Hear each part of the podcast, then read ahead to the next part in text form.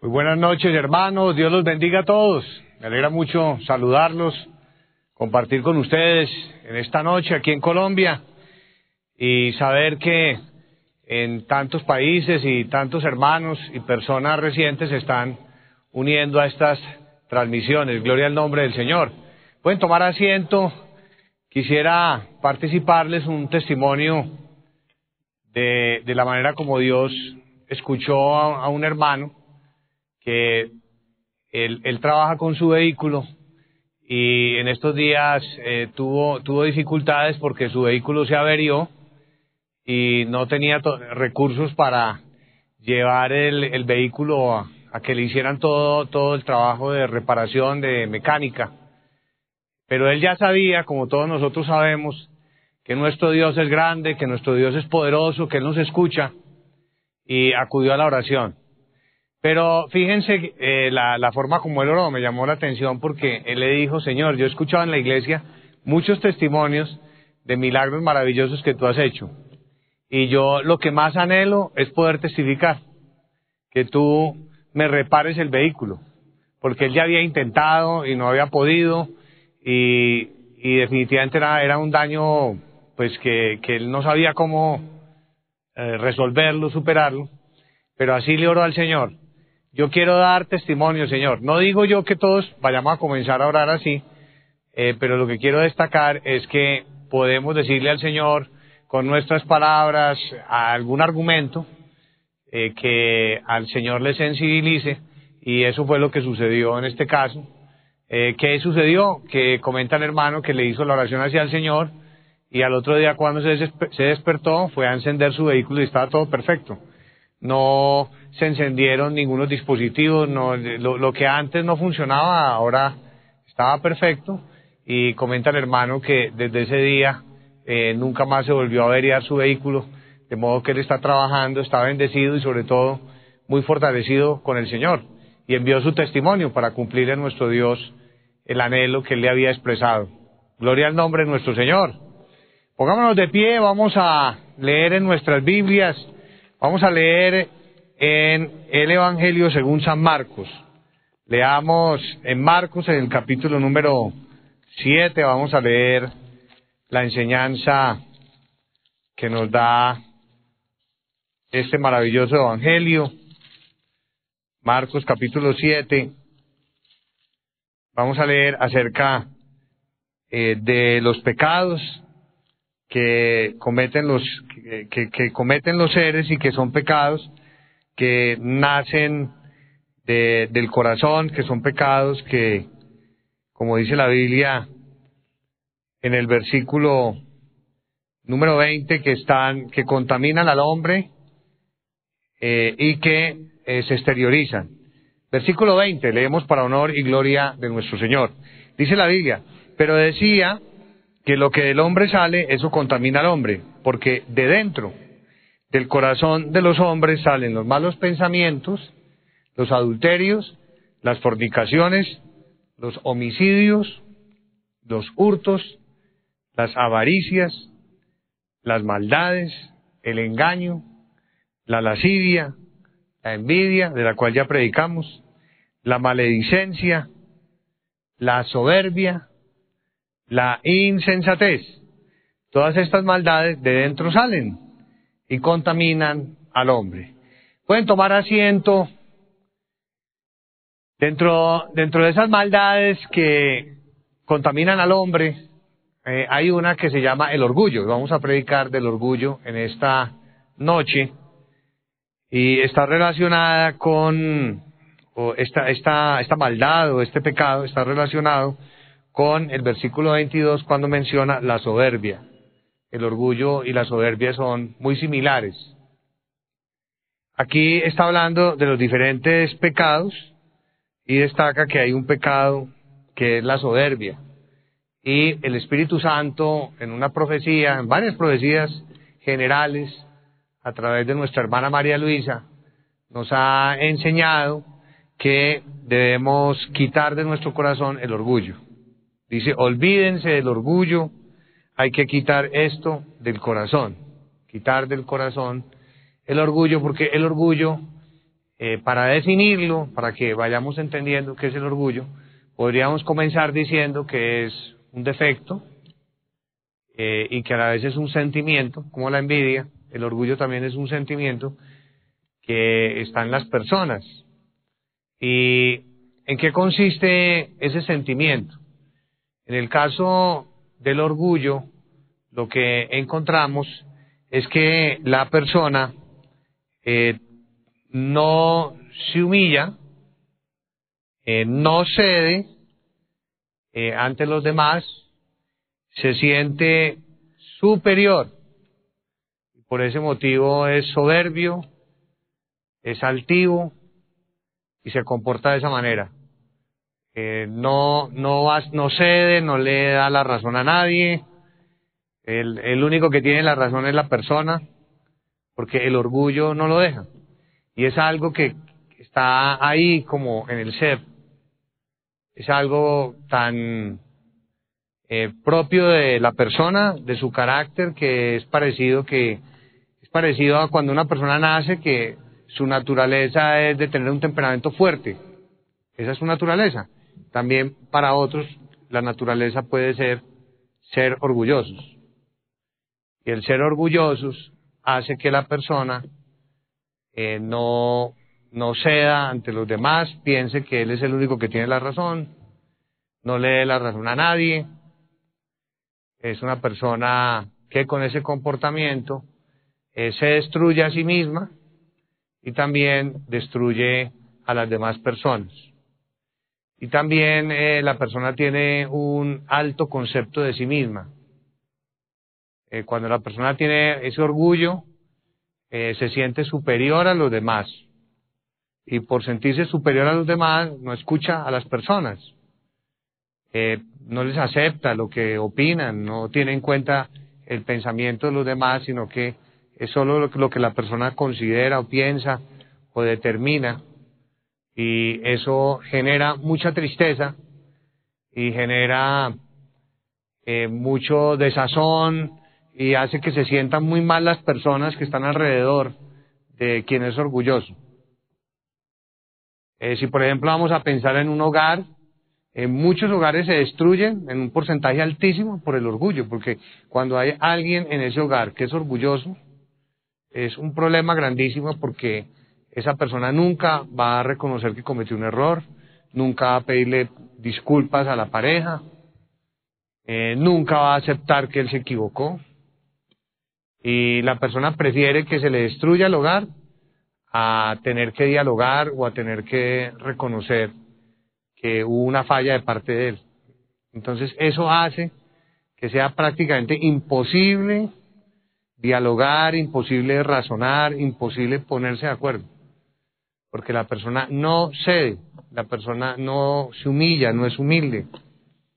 La persona no tiene en cuenta la opinión de su pareja, sino que es lo que diga la persona, es su punto de vista y considera que es lo único que vale. De modo que decimos que siempre genera destrucción. ¿Por qué?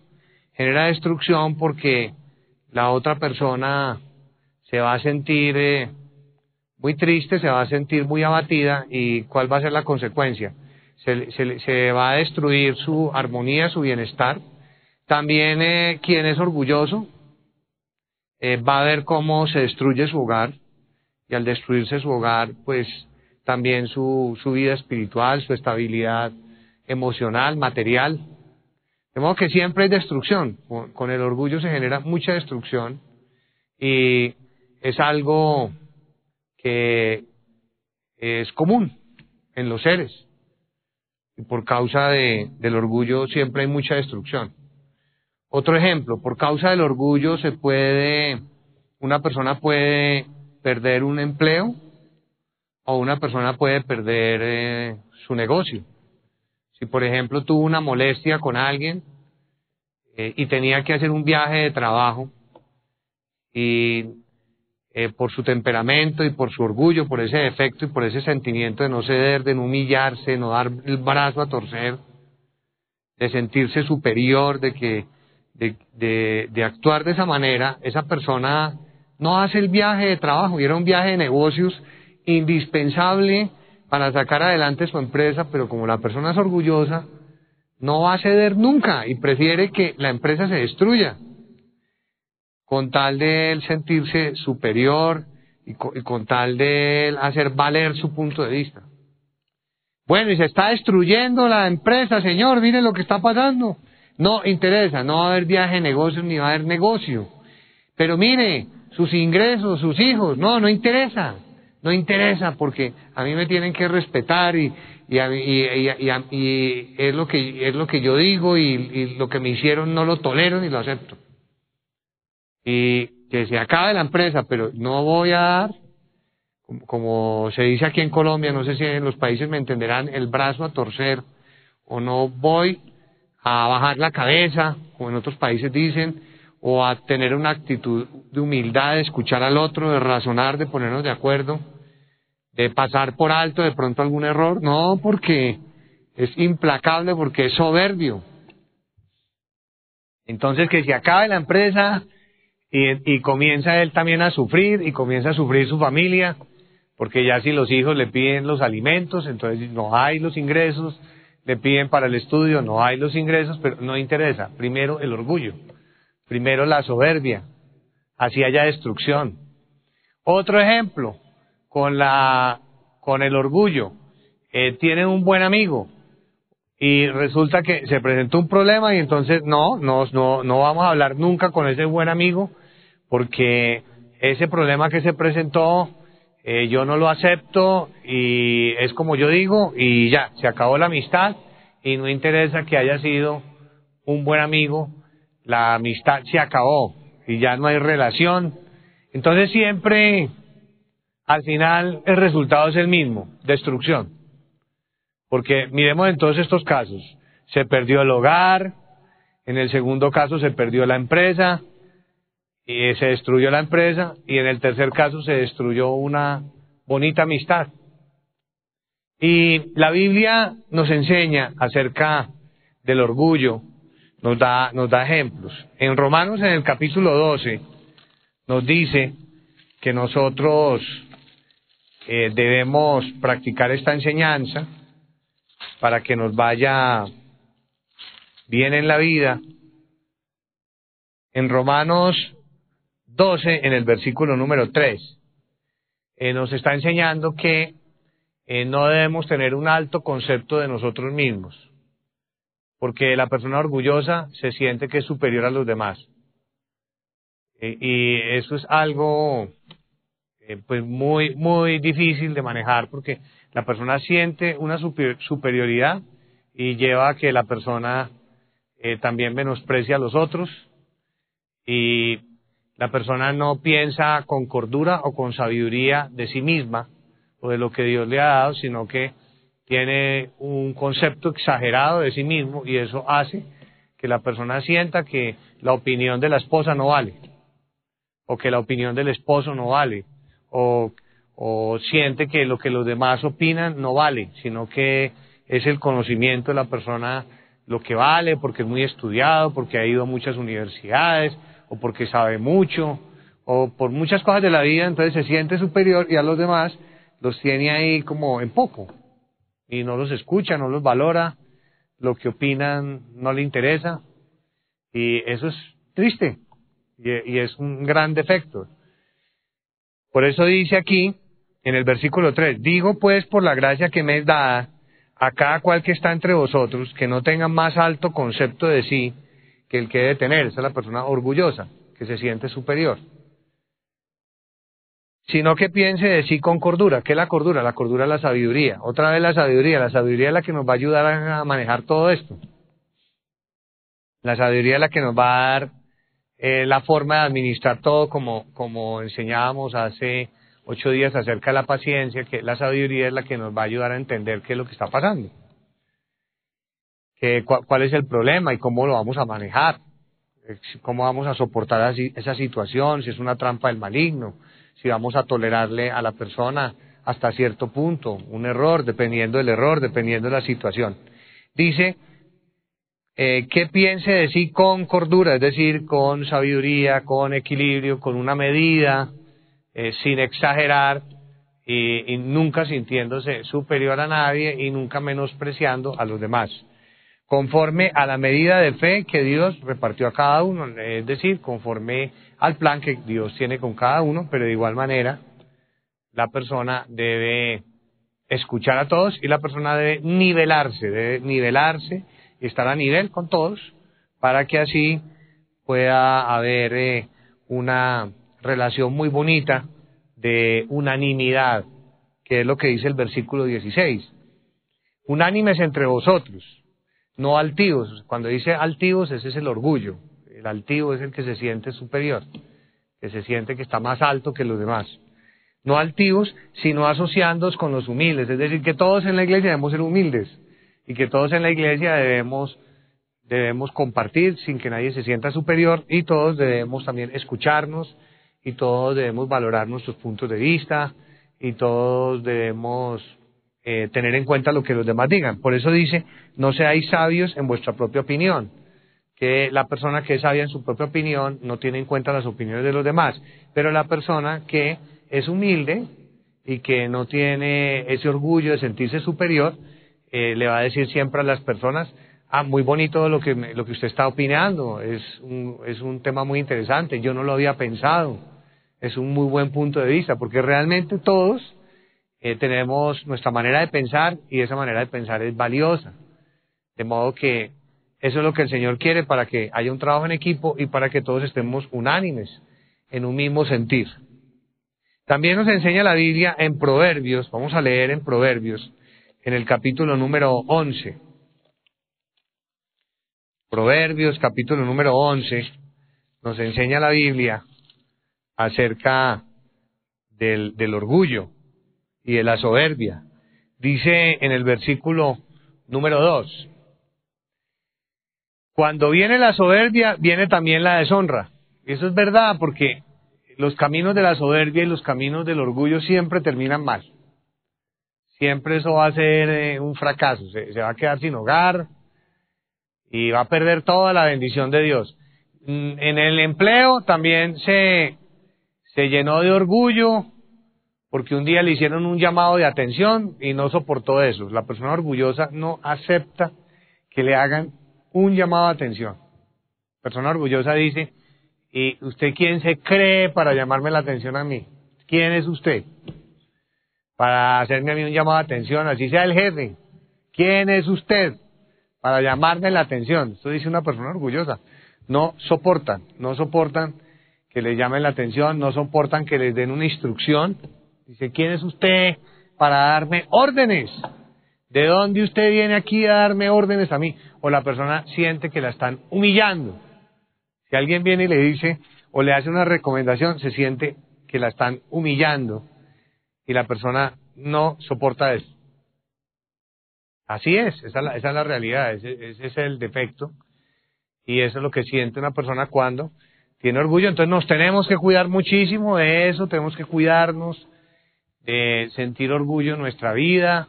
Y si sentimos eh, que algo está pasando por dentro, cuando alguien nos haga una recomendación y nos genere molestia, o cuando alguien nos dé una instrucción o nos hagan un llamado de atención y que no tengamos esa humildad, nosotros inmediatamente si sentimos eso, le pedimos al Señor, Señor, sentí una chispa de, orgullo, de soberbia, que no, no me gusta que me digan las cosas, no me gusta que me enseñen. Y cámbiame, Señor, transfórmame, porque eso me va a afectar muchísimo la vida espiritual. Eso me va a destruir muchísimo que yo esté sintiendo eso por dentro.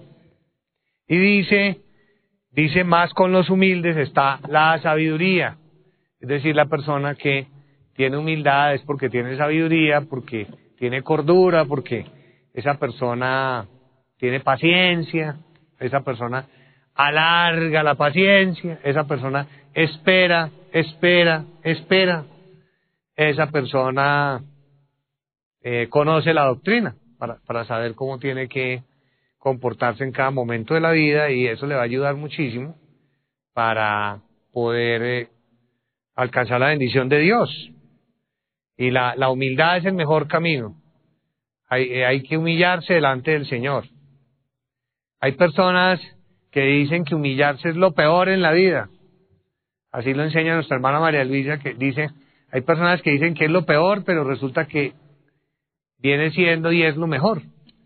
Porque la, los seres, quizá las personas orgullosas o las personas en la vida, mucha gente, lo puedan humillar a uno, lo puedan ofender y puedan humillarnos a nosotros, pero cuando nosotros nos humillamos y no nos dejamos llevar por la soberbia ni por el orgullo, entonces renuncio al trabajo, me voy, que yo no me dejo humillar de nadie, se quedó sin empleo. ¿Y qué va a hacer sin empleo? Entonces tiene que, siempre hay la sabiduría la que nos va a ayudar para nosotros no dejarnos llevar por estos defectos y por estos sentimientos, ni ser impulsivos, porque resulta que vamos a cometer errores y viene la destrucción. Se quedó sin empleo, ¿ahora qué va a hacer? Le dio un ataque de soberbia o le dio un impulso de soberbia. No, van a entender la palabra ataque en otros países, la, le dio un impulso de soberbia. La persona se sintió impulsada por la soberbia, por el orgullo a renunciar, bueno, y, ya, y luego ya tenía un empleo en otro lado, ya tiene asegurado el, el salario, un ingreso para sustentar la familia, de modo que todo, todo se hace con eh, falta de sabiduría y no hay humildad. Porque cuando uno se humilla y uno es humilde, aparentemente los demás dicen, ay, mira ese como se humilla, mira ese como, como se deja hacer las cosas. Entonces de pronto alguien dice, no, es que esa persona eh, le falta, esa persona no protesta, no, pero uno gana puntos con Dios. Aparentemente eh, uno está perdiendo con los hombres, pero uno está ganando con el Señor. Gloria a Dios. Eso sirve mucho en los hogares. Para poder sacar adelante los hogares muchas veces hay que humillarse y, tener paciencia y sobrellevar las situaciones. Eh, y aparentemente eh, eso duele porque la, la autoestima, el amor propio se, se, siente lesionado, pero ya con la práctica y con la experiencia las personas se van volviendo tan fuertes que eso es como si nada, ya no tienen nada de eso, ya no hay apego a nada, simplemente practican la humildad, se humillan y esperan en Dios, le claman al Señor. Y un día ese esposo que maltrataba a la esposa de palabra, que le decía cosas desagradables, va a reaccionar y va a cambiar, o viceversa de modo que esa es la obra de Dios y por eso se necesita tanta sabiduría y tomar el camino del orgullo, tomar el camino de la soberbia es un mal, es un muy mal camino en la vida práctica y por eso el Espíritu Santo nos dice que no, que no hagamos eso.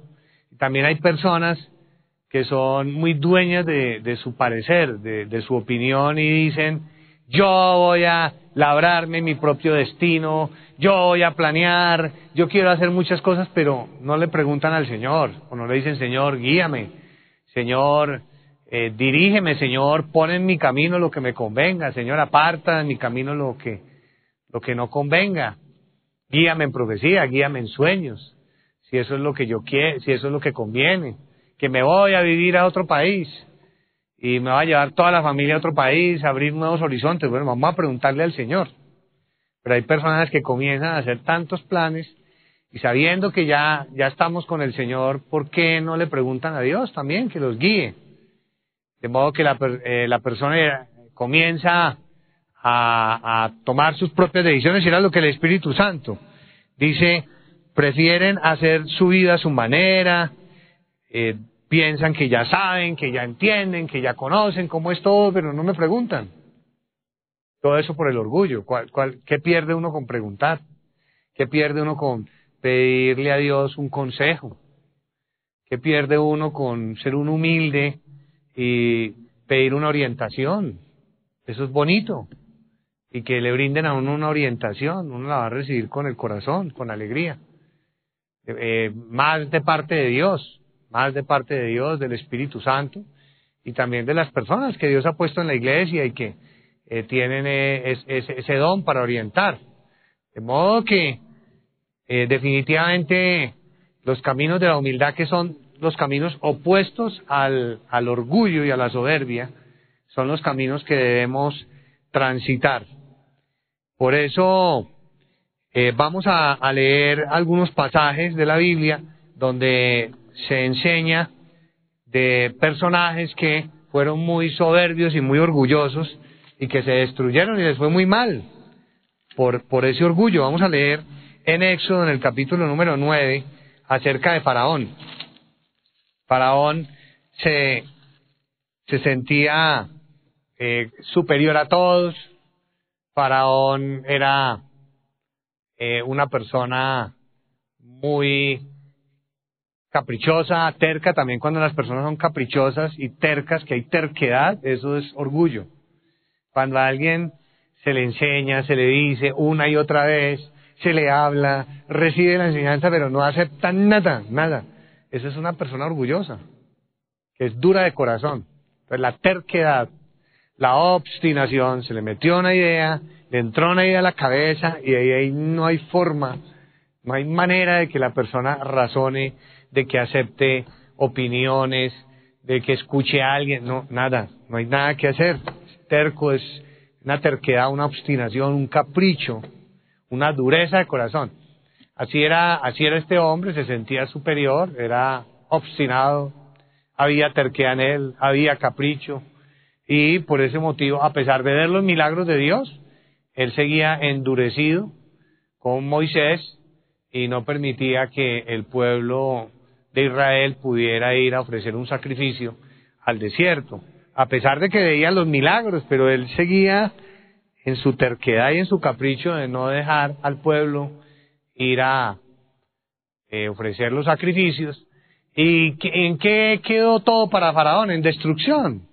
En destrucción para esa nación porque el pueblo de Egipto experimentó las plagas, ya luego todo el sufrimiento que, que vino para ellos con los primogénitos. Hubo una gran destrucción eh, para el faraón por su orgullo. Dice en el versículo 33 de Éxodo 9, y salido Moisés de la presencia de Faraón fuera de la ciudad, extendió sus manos a Jehová y cesaron los truenos y el granizo, y la lluvia no cayó más sobre la tierra. Y ya con ese milagro debió haber enternecido su corazón eh, Faraón, pero lo que, lo que hizo fue endurecerlo y además también era plan de Dios y precisamente por ser una persona tan dura de corazón, pues Dios lo castigó haciendo que esa persona eh, siguiera cada vez endureciéndose más. Dios sabía que eso iba a suceder. Y dice en el versículo 34, y viendo Faraón que la lluvia había cesado y el granizo y los truenos, se obstinó, esta es la palabra obstinación, capricho, terquedad, en pecar, y endurecieron su corazón con él y sus siervos. Ahí está la dureza de corazón, es eso, la soberbia, la, la altivez, el orgullo, y el corazón de Faraón se endureció. Y no dejó ir a los hijos de Israel como Jehová lo había dicho por medio de Moisés. Leamos ahora eh, lo que sucedió con Nabucodonosor en Daniel 5, que realmente la, soberbia y el orgullo le quita a uno mucha oportunidad en la vida. Uno mismo se cierra las puertas. Ustedes siempre analicen eso, que por la obstinación, por el capricho, por la terquedad, por, por todas estas ideas de no tener un corazón tierno, de no dejarse guiar por Dios, eh, muchas veces se pierden oportunidades, se pierden bendiciones en la vida. Entonces uno tiene que estar atento y no perder esas oportunidades, sino, sino entender qué es lo que está sucediendo. En Daniel 5 encontramos en el versículo número 18, a partir del versículo 18, lo que le sucedió al rey Nabucodonosor, que era un rey eh, poderosísimo y por su orgullo por, por su arrogancia, por su soberbia, él, terminó perdiendo todo lo que tenía. Y, dice la Biblia que, que quedó reducido como si fuera un, un animal comiendo pasto, hierba, por no eh, valorar a Dios, por no reconocer la existencia de Dios. Y esa, esa fue la destrucción de Nabucodonosor, que es un ejemplo de hasta dónde puede destruirse una persona que es orgullosa en este caso, este rey que era muy poderoso en Babilonia. Dice en el versículo 18, el Altísimo Dios, oh rey, dio a Nabucodonosor, tu padre el reino y la grandeza, la gloria y la majestad. Está diciendo al hijo de él, a Belsasar, porque Belsasar tomó las copas del templo eh, que se utilizaban para presentar los sacrificios delante del Señor y en ellas eh, sirvió eh, vino en, la casa del Señor y eso fue una profanación. Y aquí se le está enseñando a, a, a Belsasar lo que le había pasado al papá, a Nabucodonosor, y que Belsasar no aprendió de eso, porque Belsasar también fue muy, muy orgulloso, en vez de reconocer la existencia de Dios, en vez de haber aprendido de lo que su propio padre vivió, él seguía con su orgullo y su soberbia, y se puso fue a desafiar al Señor y, y los mandamientos que Dios había establecido, que todas esas copas eran sagradas y que solo se podían utilizar para los asuntos propios de, del templo por parte de los sacerdotes. Dice en el versículo 20, más cuando su corazón se ensoberbeció y su espíritu se endureció en su orgullo, ahí están, ahí está la redundancia. Por un lado, en la primera parte dice su corazón se ensoberbeció y en la parte de abajo dice su espíritu, corazón y espíritu lo mismo, endureció en su orgullo es lo mismo que ensoberbeció, orgullo y soberbia. Fue depuesto del trono de su reino y despojado de su gloria. ¿Y cómo más se manifestó la destrucción y el castigo? Y fue echado de entre los hijos de los hombres y su mente se hizo semejante a la de las bestias, perdió su razonamiento y con los asnos monteses fue su morada y hierba le hicieron comer como a buey. Y su cuerpo fue mojado como rocío del cielo hasta que reconoció que el Altísimo Dios tiene dominio. Cuando dice hasta que reconoció, ¿eso qué significa? Se humilló, todo lo contrario al orgullo y a la soberbia. Cuando una persona comienza a dejar el orgullo y la soberbia, comienza a reconocer y a decir, sí, me equivoqué, yo fui el del error, yo, e, no había entendido eso, pero ahora pido perdón, pido excusas, pido disculpas a la esposa, pide disculpas a su amigo, le pide disculpas a, al, al, al compañero con el que estaba haciendo el plan de viaje de negocios. Y se resuelven los asuntos. Y se sigue adelante.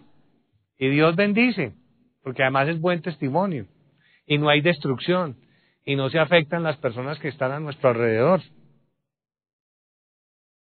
De modo que en el versículo 23 le dice, sino que contra, verso 22, y tú, su hijo Belsasar, no has humillado tu corazón, sabiendo todo esto, sino que contra el Señor del cielo te has ensoberbecido, es lo mismo, soberbia, orgullo, e hiciste traer delante de ti los vasos de tu casa, de su casa, tú y, los, y tus grandes, tus mujeres y tus concubinas.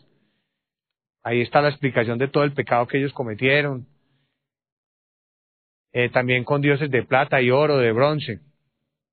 Ahora vamos a leer en Segunda de Crónicas, en el capítulo 26, donde encontramos también una muy bonita explicación con un rey que se llamaba el rey Usías, segunda de Crónicas, en el capítulo 26, ¿qué le sucedió a este rey? Este rey fue de la época del, profeta Isaías. Y este rey Usías fue grandemente bendecido por el Señor, dice que él le dio eh, mucho, muchas armas a su ejército, que tenía un gran ejército, en el versículo 14, escudos, lanzas, en fin, y en el versículo 13 habla de un ejército de 307.500 guerreros poderosos y fuertes. Ya en el versículo 15 dice que tuvo ingenieros a su servicio que le ayudaron muchísimo a inventar máquinas para que las instalaran en, las torres. Y su fama se extendió lejos, porque fue ayudado maravillosamente. ¿Por quién? Por el Señor, para hacerse poderoso. Y cuando ya fue poderoso, en, vez de reconocer que fue Dios quien lo había bendecido, se ensoberbeció, se enorgulleció. ¿Y qué hizo él? Él eh, pensó que ya era superior, y que él ya estaba incluso por encima de Dios y él eh, comenzó a tomarse atribuciones que no tenía, que las tenían los sacerdotes, y se fue para el templo a ofrecer incienso, y esa labor solo la hacían los sacerdotes. De modo que cuando los sacerdotes se dieron cuenta de esto, fueron y le reclamaron y le dijeron, Rey, usted no puede hacer eso.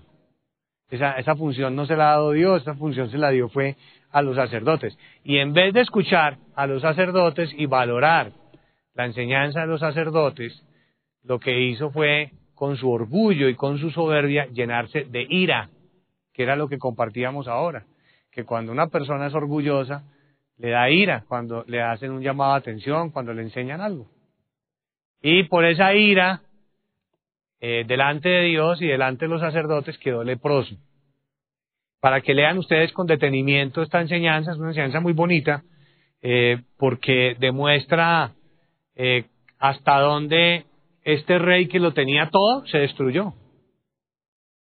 Porque siempre con el orgullo hay destrucción. En el versículo número 18 dice, y se pusieron contra el rey Usías y le dijeron, no te corresponde a ti, oh Usías, el quemar incienso a Jehová, sino a los sacerdotes y eh, hijos de Aarón, que son consagrados para quemarlo. Sal del santuario porque has prevaricado. Verso 19. Entonces Usías, teniendo en la mano un incensario para ofrecer incienso, se llenó de qué? De ira. Es típico de una persona orgullosa. Le da ira que le hagan un llamado de atención, le da ira que le enseñen, le da ira que le den un consejo. Y en su ira contra los sacerdotes, la lepra le brotó en la frente.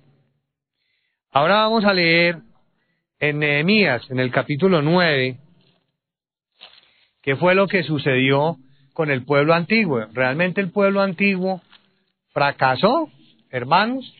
El pueblo antiguo de Israel fracasó, fue por el orgullo y por la dureza de corazón. Por eso hoy en día nosotros tenemos que cuidarnos tanto de este defecto y de tener ese sentimiento en nuestro corazón, pedirle mucho al Señor que nos guarde de, ser orgullosos y si hay una chispa de orgullo en nuestro corazón, pedirle al Señor que nos quite eso, porque así vamos a, dar un gran paso en nuestra vida espiritual. Y el problema del orgullo es que eh, no nos damos cuenta que somos orgullosos. Y la persona piensa que no es orgullosa, la persona piensa que tiene la razón. Por eso es tan, tan eh, complejo este, este pecado. Y por eso también la enseñanza, que nos sirve para que abramos los ojos y sepamos exactamente qué es el orgullo. Porque el orgullo se caracteriza por lo que hemos venido hablando. Y aquí explica claramente la Biblia que el pueblo antiguo le pedía perdón al Señor, el Señor era misericordioso y compasivo, los perdonaba, pero ellos volvían a endurecerse. Es decir, que cuando dice la Biblia, se endurecieron de corazón, significa que eran orgullosos que eran tercos, que eran obstinados, podríamos decir voluntariosos, eh, dejados, dejados o llevados por su propio parecer, lo que ellos pensaban, lo que ellos decían. No se dejaban guiar por Dios, no se dejaban guiar por los profetas, por los sacerdotes. Dice en el versículo número 29 eh, de Nehemías 9, les amonestaste a que se volviesen a tu ley a la ley de Moisés. Mas ellos se llenaron de soberbia y no oyeron tus mandamientos, que no los aceptaban porque no tenían dispuesto su corazón. Eso, también lo dijo el Espíritu Santo en la profecía. Apártense del orgullo y dispongan su corazón. Disponer el corazón es que uno enternece el corazón para dejarse guiar por Dios y para seguir sus mandamientos y para creer en el Señor. Eso es lo que nosotros necesitamos, decirle al Señor, Señor, eh, que se dispongan nuestros corazones con sinceridad y que el orgullo se vaya. El orgullo de lo que sabemos, el orgullo de, todas esas ideas que tenemos y no, no dejarse uno guiar por Dios, sino que pecaron contra tus juicios, los cuales si el hombre hiciere en ellos vivirá. Se rebelaron, endurecieron su servicio y no escucharon. Ahí está el pecado que ellos cometieron. Vamos a leer de igual manera en el libro de los Salmos, en el Salmo 75. La Biblia nos enseña de cómo ellos eran de orgullosos y de soberbios y, y no reconocían delante del Señor sus errores. Dice en el Salmo 75, en el versículo número 4, dije a los insensatos, no os infatuéis. Infatuéis es volverse sin entendimiento. Y en el y sigue ahí, y a los impíos no os enorgullezcáis, es decir, que la persona que está llena de orgullo es una persona que no tiene sabiduría y que no tiene entendimiento, porque no se deja enseñar, porque no se deja aconsejar, porque no se deja orientar, porque se cree superior a todos. Verso 5, no hagáis alarde de vuestro poder, no habléis con cerviz erguida, porque eran altivos, eh, hablaban con la cerviz, er, la cerviz, la cabeza erguida arriba, como si no tuvieran pecado. Y de ahí en adelante dice que en el versículo 7, más Dios es el juez, a este humilla y a aquel enaltece. Es decir, que la bendición es de Dios. Y uno gana mucho más en la vida, uno gana todo. La bendición del Señor es humillándose delante, delante de Dios y delante de los hombres. La humildad es la, es la que nos va a ayudar y es la que nos va a apartar del orgullo. También leamos en el libro de Ezequiel, en Ezequiel 28, se habla del rey de Tiro.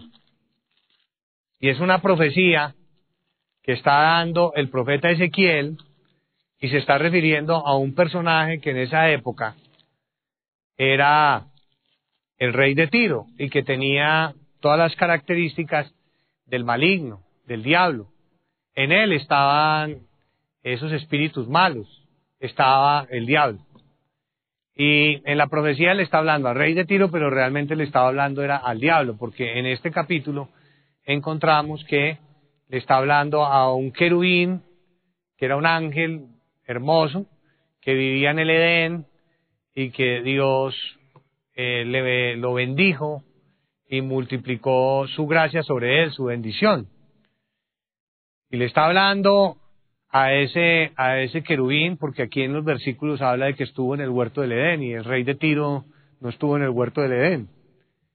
Pero también dice que ese ángel fue creado, es decir, que no podía ser Dios.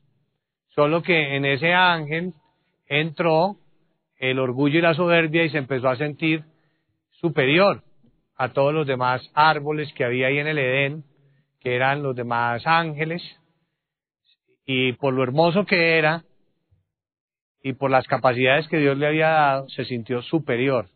Entonces, si usted en determinado momento empieza a sentirse superior, mal, usted pide al Señor que lo guarde porque eso fue lo que el diablo hizo, con, eh, eh, hizo desde el principio. Sentirse superior, quererse igualar y querer, quererse apoderar del trono de Dios. Porque también entró él en esa, esa, ambición, esa vanagloria y también ese, ese orgullo de sentirse superior a los otros. Y por causa de tener ese sentimiento y esa maldad en él, eh, le vino toda la destrucción, porque Dios lo convirtió en un espanto. Eso es lo que está escrito aquí en la Biblia. Y en Isaías 14 también se habla del diablo, lo comparan con el rey de Babilonia. Y ahí se describe también el diablo con la figura del rey de Babilonia y se describe cómo era, que era el árbol más frondoso, más hermoso que había. De modo que, que aquí brevemente, por ejemplo, dice en el versículo 2, Hijo de hombre, di al príncipe de Tiro en Ezequiel 28, así ha dicho Jehová el Señor, por cuanto se enalteció tu corazón. Cuando leamos en la Biblia se enalteció tu corazón, es que le entró el orgullo. Ahí ya sabemos y dijiste yo soy un Dios. En, el trono de Dios estoy sentado en medio de los mares. Quiso quitarle el lugar al Señor, imagínense. Se sentía superior a todos. Verso 5. Con la grandeza de, tus, tu sabiduría en tus contrataciones has, has multiplicado tus riquezas y a causa de tus riquezas se ha enaltecido tu corazón. Ahí está otra vez, se ha enaltecido el corazón, le vino el orgullo. Verso 13, en Edén, en el huerto de Dios estuviste. De toda piedra preciosa era tu vestidura. Ahí dice cómo, cómo estaba vestido y al final dice, para ti en el día de tu creación, es decir, que fue creado, no podía ser Dios porque Dios es el único que no ha sido creado, no tiene principio ni fin. De resto, los mismos ángeles, todos fueron creados, como el ser humano. Dios es el único que no ha sido creado, por eso es nuestro Dios. Gloria al Señor. Y también dice en el versículo eh, número 15, perfecto eras en todos tus caminos desde el día que fuiste creado, hasta que se halló en ti maldad. Entonces la maldad fue el orgullo. Verso 17, se enalteció tu corazón a causa de tu hermosura, corrompiste tu sabiduría a causa de tu esplendor. Y en el verso 19 dice, todos los que te conocieron, aquí están las consecuencias del, del orgullo, porque en eso hay que pensar siempre que el orgullo tiene consecuencias. Todos los que te conocieron de entre los pueblos se maravillarán sobre ti, espanto serás, y para siempre dejarás de ser. Entonces, miren ahí las consecuencias. Siempre hay consecuencias. En Proverbios, en el capítulo 29, Proverbios 29, eh, leemos la Biblia también acerca del orgullo. Nos enseña en el capítulo 29 de Proverbios, en el versículo 23. Nos dice, la soberbia del hombre le abate, pero al humilde de espíritu sustenta la honra. Es decir, que a quien es humilde siempre le va a ir bien. La honra siempre le va a acompañar y la buena aceptación de la gente. Pero al que es soberbio le va a ir mal y tampoco la gente lo va a aceptar. Entonces van a empezar a hablar mal de usted, que por soberbio y por, por orgulloso y por altivo y por, eh, por eh, sus actitudes y comportamientos. De modo que eso es lo peor que uno puede hacer. Eh, un ejemplo que da la hermana María Luisa, una persona soberbia, es una persona que le pueden estar lastimando su cuerpo con un arma cortopunzante, un cuchillo, para que me entiendan mejor, y, le están clavando el cuchillo en el cuerpo y la persona dice, la persona dice, clávemelo más, pero no le cedo, clávemelo más, y, la, y lo tienen que quitarle la vida, que se la quiten, me la quitan, pero yo no cedo. Eso es más o menos la actitud de una persona que es orgullosa. Entonces, a la larga, termina perdiendo la vida por no doblegarse o por no, no razonar o por no humillarse en determinado momento de la vida. Le falta sabiduría.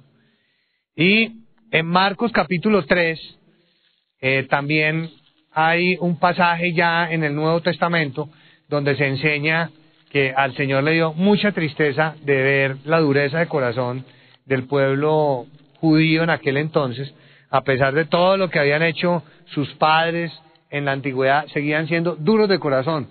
Iba a ser una sanidad el Señor el día de reposo, el día sábado, y lo único que querían esas personas, los fariseos, era hacerle daño al Señor.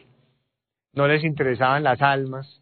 El Señor les estaba dando la oportunidad, pero ellos, con tal de eh, mantenerse en sus ideas, que eran los hijos de Abraham, que eran de los fariseos, eh, de no reconocer que estaban equivocados, que ahora ya era el Evangelio, no bajaban la cabeza, sino que se endurecían. ¿Y cuál fue su final?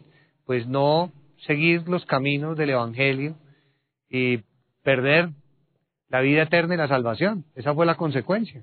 Por eso el Señor sintió tanta tristeza. Y dice en Marcos 3, del 1 al 6, pero voy a leer solo el, versículo 5. Entonces, mirándolos alrededor con enojo, entristecido por la dureza de sus corazones, dijo al hombre, extiende tu mano. Y la extendió y la mano le fue restaurada sana.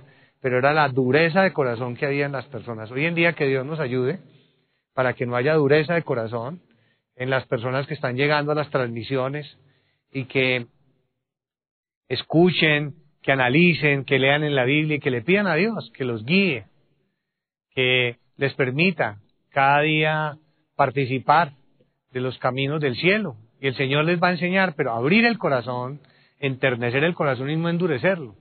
Ese es el primer paso, disponer el corazón. Finalmente, en Filipenses, frente a la pregunta, ¿qué podemos hacer para superar el orgullo? ¿Cómo, cómo podemos avanzar frente al orgullo? Ya, ya hemos dicho que el orgullo lo podemos superar eh, nosotros siendo humildes.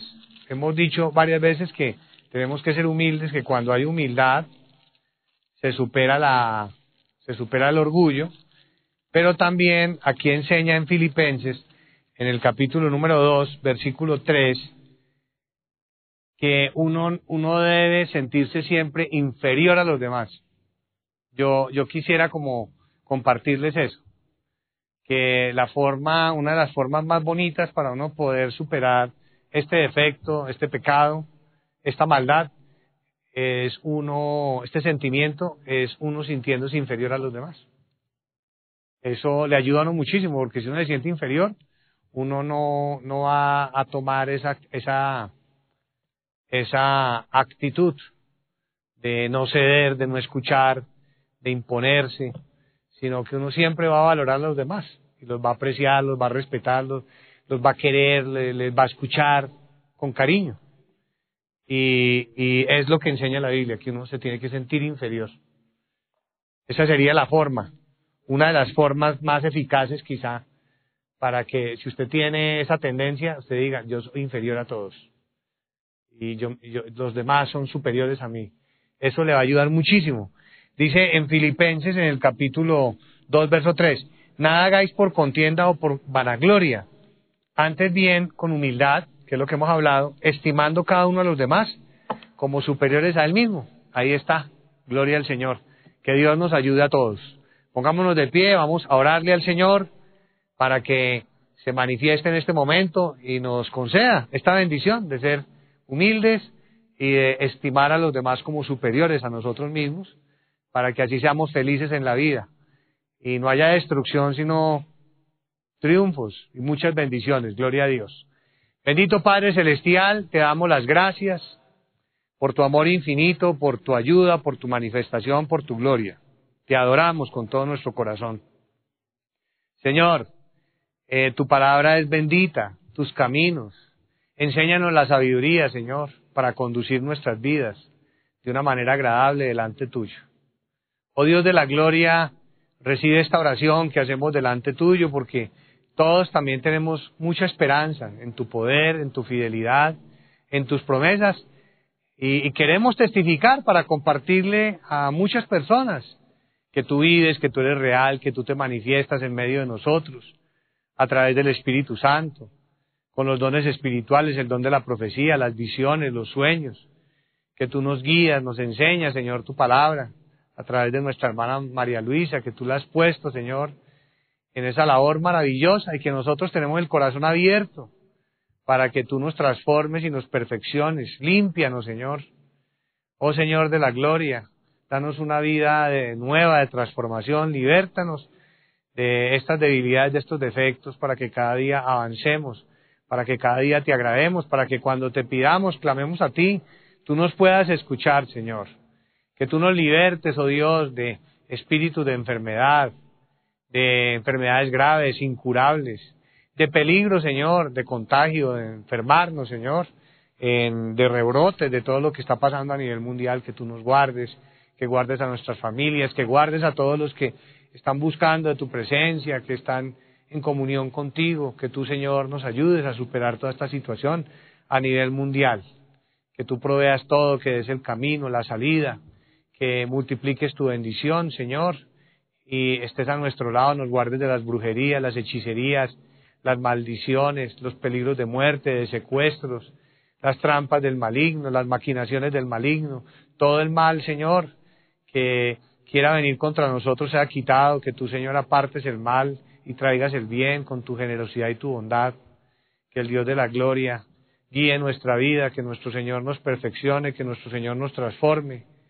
que nuestro Señor bendiga a su iglesia en todas las naciones, bendiga a todo su pueblo que está clamando, para que todos tus hijos salgan adelante en sus hogares, Señor, practicando tu palabra, salgan adelante en la crianza de sus hijos, eh, también en sus labores, en, en sus empleos, que le proveas a todos también el empleo, que multipliques tu bendición material, que nos ayudes y nos guíes, que bendigas la iglesia, Señor, y a nuestra hermana María Luisa, y a todo tu pueblo, que te quedes con nosotros, que nos permitas cada día, Señor, ser libertados y bendecidos y tener comunión contigo. En el nombre de nuestro Señor Jesucristo. Amén. Cuán grande es el Señor. Bendito nuestro Dios. Un fuerte abrazo para todos. Dios los bendiga. Hasta pronto. Gloria al Señor.